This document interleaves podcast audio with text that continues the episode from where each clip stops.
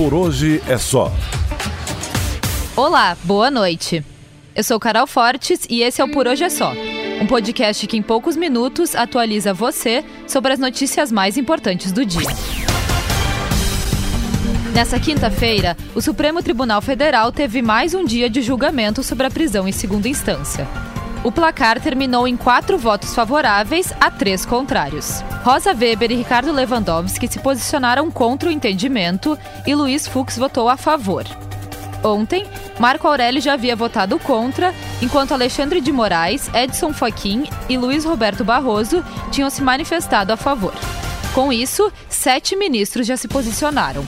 Agora faltam quatro: Carmen Lúcia, Gilmar Mendes, Celso de Mello e o presidente do STF, Dias Toffoli.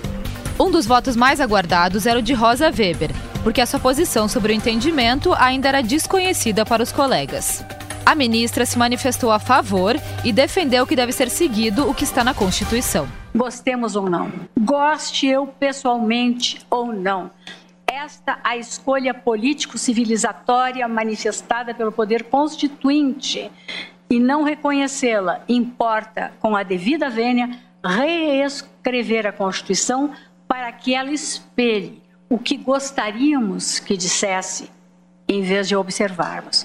O Supremo Tribunal Federal é o guardião do texto constitucional, não seu autor.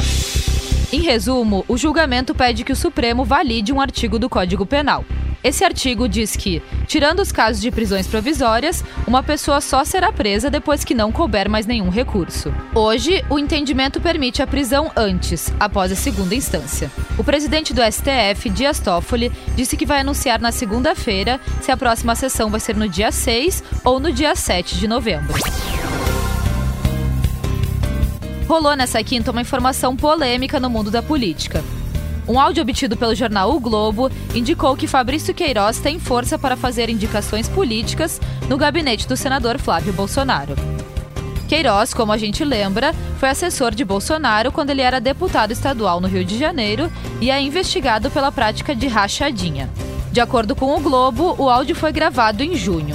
Queiroz afirmou conhecer a movimentação do gabinete de Flávio no Senado. Além disso, ele falou da possibilidade de indicação de pessoas em comissões. Tem mais de, de 500 cargos lá, cara, na, na, na Câmara, no Senado.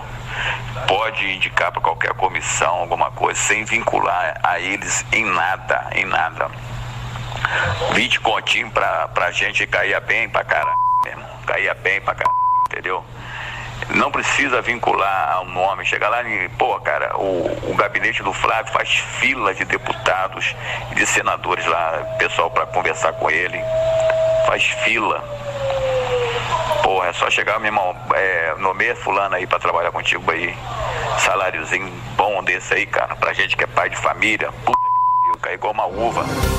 Queiroz disse ao Globo que vê com naturalidade o fato dele ser uma pessoa que ainda detém capital político e defendeu que nunca cometeu nenhum crime.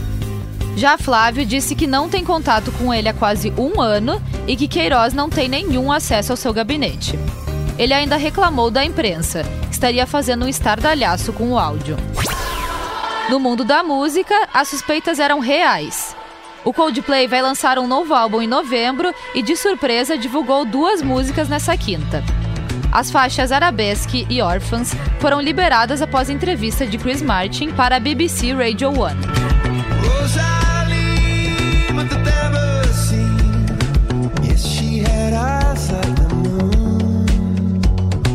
As canções fazem parte do álbum duplo Everyday Life, com um total de 16 faixas.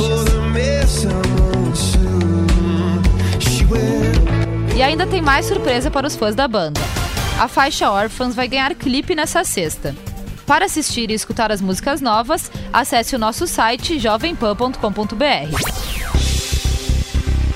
Agora, uma notícia meio política e meio esportes. O presidente Jair Bolsonaro disse durante um evento na China que está analisando a possibilidade de acompanhar a final da Libertadores em Santiago, no Chile. A declaração foi um dia depois do Flamengo ter conseguido a classificação para a decisão do torneio, após uma goleada por 5 a 0 contra o Grêmio. Já, é vice-campeão da Libertadores, é isso? Já é vice-campeão. E estou estudando a possibilidade, a pedido da grande maioria de flamenguistas do meu ministério, do meu gabinete, a comparecer é, na final. Tenho certeza que nesse dia todos nós teremos Flamengo, porque o Brasil está no coração. Segundo o jornal O Globo, o presidente teria sido convidado pela direção do Flamengo a comparecer na decisão. Ainda não está muito certo se a final da Libertadores vai continuar em Santiago, no Chile, ou se ela vai mudar para o Paraguai, devido aos protestos que estão acontecendo no país. Agora, fique atento no que ficar de olho nessa sexta-feira. Quem aqui que tá cansado de ser jogado que nem bicho na tranca?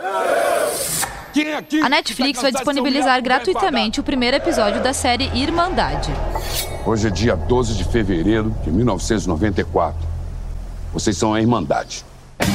A produção estreia nessa sexta e terá o piloto disponível de graça até o dia 22 de novembro. De jeito nenhum para sistema opressor. Eu vejo muito potencial em você, Cristina. Na China, o presidente Bolsonaro participa de uma conferência organizada pela Apex Brasil. A abertura do evento terá discursos de Bolsonaro e dos ministros Onyx Lorenzoni e Ernesto Araújo. Continue acompanhando também o desenrolar dos protestos no Chile, que hoje chegaram ao sétimo dia seguido. Essas e outras notícias você confere no nosso site jovempan.com.br. Por hoje é só. Boa noite e até amanhã. Por hoje é só.